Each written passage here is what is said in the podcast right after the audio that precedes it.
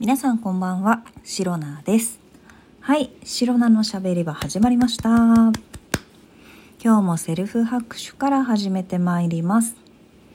えー2024年2月7日、第324回目の配信でございます。今日はね、すごかったんだよ。いや、あのね、いや、ちょっと待って、この話はちょっと後半でしたいので、いや、もう話したいよ、すぐ話したいけど、朝からすごかったんだっていう話なんだけれども、あの、えっ、とね、もういいや、話、話そう。わかった。朝起きました。で、なんだっけな。まあ普通にね、朝の支度をしておりました。で、えっ、と、私ね、いつも、えっ、と、お弁当か何かをね、えー お弁当か何かって何？あの、スープジャー、スープジャーをいつも持って行っていて、あと水筒も、あのー魔法瓶みたいなやつなんですけど、それをね、えーいつも持ってってるんですよ。まあだから、えっ、と、自分で入れた、えっ、と、飲み物だったりとか、ご飯だったりっていうのをね、いつも、えーオフィスに持って行って、えー過ごしやすくしてるんですけれども、あの、今日もね、いつも通り、もう毎日ね、めんどくさいからメニューは一緒なんです。で、今日もいつも通り、もうさ、毎日本当に繰り返しで、いつも通りのメニューをいつも通りの感じで、いつも通りの時間に起きて、準備をしていたんです。そしたら、なんかね、あの、台所の、えー、水道？あの、シンクか。シンクのところのさ、えー水道でね、あの水のさ、ところでさ、なんだろう、お湯を沸かしたりとか、あの、なんだろうな、コーヒーをね、いつも朝入れるんだけど、そのコーヒーの水をね、コーヒーメーカーに水を入れたりとか、いろんなことをするわけですよ。お水ってまあ、毎日飲むし、使うじゃないですか。で、それで、私の、その、うちは、その、備え付けの蛇口のところに、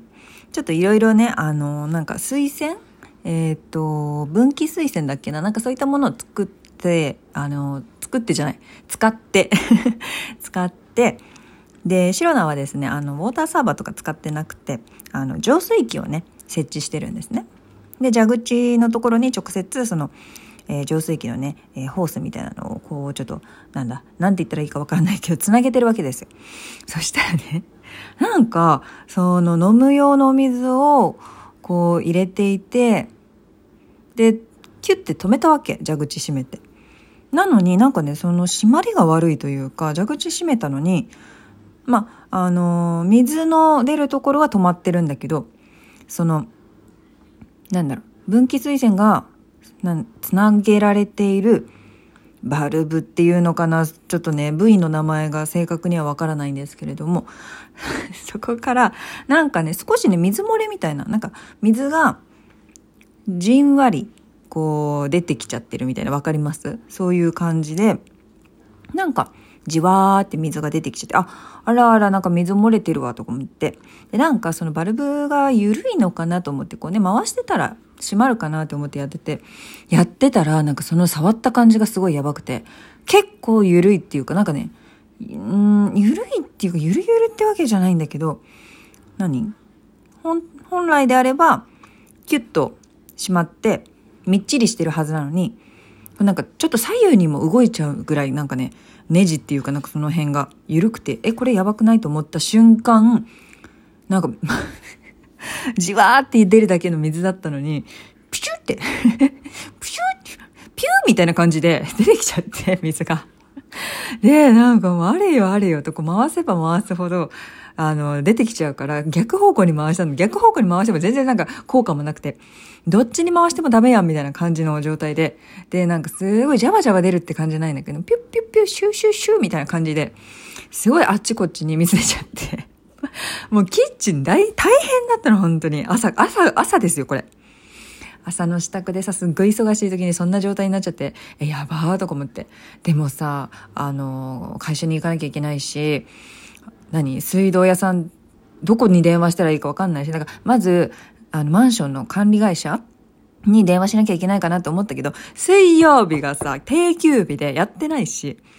で、なんかその場合、水道屋さん、水道修理に、で、直接電話してやってもらうんだろうけど、どこに電話したらいいかもわからないし、どれぐらいお金がかかるかもわかんないし、どれぐらいで早くね、あの、来てくれるのかもわかんないし、早く来たとてよ。早く来たとて、どれぐらいで処置が終わるかも全然わかんなくて、え、やばいやばいやばいやばい。え、どうしよう、どうしよう、どうしようと思って。でもとりあえずなんかキュッキュキュッキュ回してたら、少しだけね、水の勢いが収まったから、あ、これぶっちゃけいけっかなとか思って。あのー、なんかでもどうしようかすごいね、朝ね悩んだけど、そんなにゆっくり考える時間も冷静になる、冷静になる時間もなかったから、もうね、タオルでぐるぐる巻きにして、その噴水みたいにピュピュピュピュ出てるところを タオルで、もうタオルもね、すぐびしょびしょになっちゃうんだけど、とりあえずぐるぐる巻きにして、その、タオルに染み込ませて、まあ、びしょびしょになっちゃうけど、他の周りにね、こう、飛び散ったりとか、あの、もう、何シンクの外にまで水が溢れないようにっていう感じに、もう本当に応急処置。応急処置っていうか、応急処置とも言えないぐらいの処置だったんだけど。そういう状態で、とりあえず、あ、もうこれで出るしかないと思って。もうね、実際、本当だったらなんか会社とか休んで、まあ午前休なのか、なんかもう一日休んじゃうのかわかんないけど、それでなんか水道修理の人呼んで直してもらうみたいなのが良かったのかもしれないけど、もうね、私白菜はコンスタントに有給を使い切るでね、大変有名なものでございまして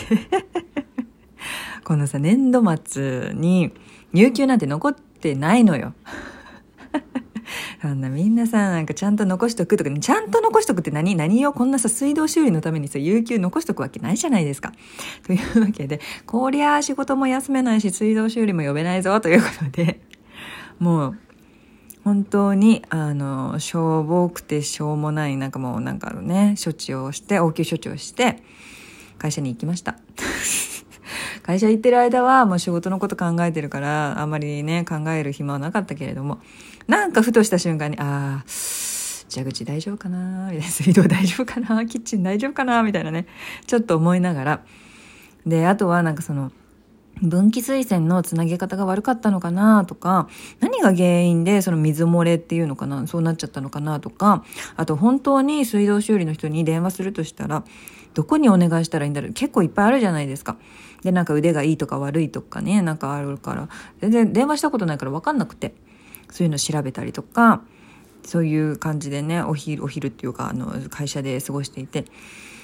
で、帰ってくる時ね、怖かった。どうしよう。なんかもう、すっごい、なんか、あの後、症状が悪化して、何？水がさ、すごい勢いで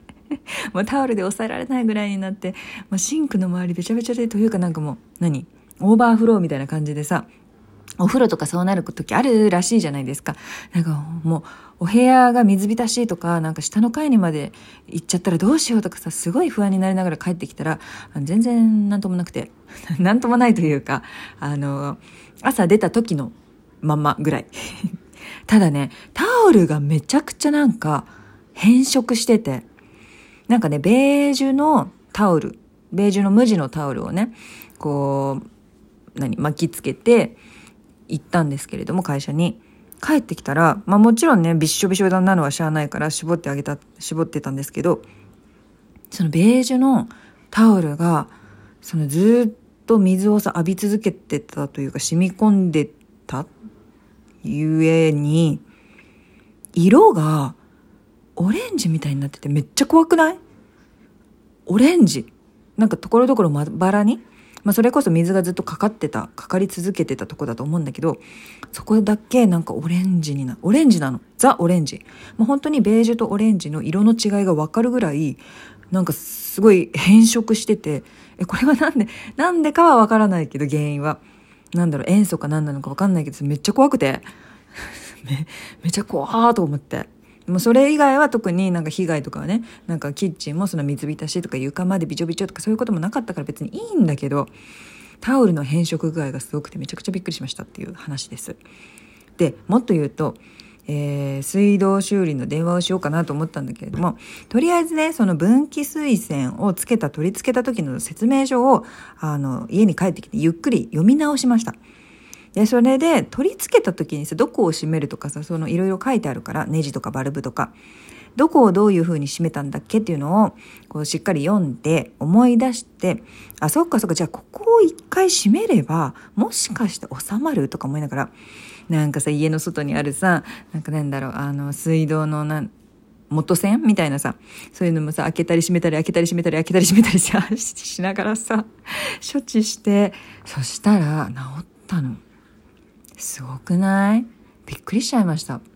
いや、結局ね、そのバルブ、緩んでいたらしきバルブ。私が一番最初にね、いろんなところに回し、いろんな方向に回してね、何にもな、もうどうしようもなかったあのバルブ。バルブって名前なのかも怪しいけど。そこがやっぱりね、緩んじゃってたから、それをね、もう思いっきりもうね、ガッチガチになるまでめちゃくちゃね、あの、もう道具とか、うちにね、すっごい強力なね、強力、なんかプロが使えそうな、めちゃくちゃ大きくて、すごい強力なレンチがあるんですよ。あの、なんで持ってんのってもう、もう、そういう生活をしているからなんだけれども。はい。で、そのレンチで、お前でできなかったらもうダメだ、みたいなね、そういう頼りになるね、レンチさんなんですけど、それでグイグイグイってね、あのめちゃくちゃ硬くなるまで、あの、締め続けたら、止まりました、水漏れが。見事にもうねうんともすんとも言わないぐらいきちっとね閉まって止まってどっこも水漏れしてないのびっくりしちゃった。えこんな治っちゃうんだみたいな。でねもう本当にあのこれはいいのか悪いのかわからないですけれども本当にね私ロナはねたくましく生きておりましてあのそうですねもう一人暮らしも長くなりますから、えー、ですね。少し大きめの虫も自分でね倒せるしこういった水道修理も自分でできちゃうしねあの本当にたくましく育ってくれてありがとうという気持ちでいっぱいです。はい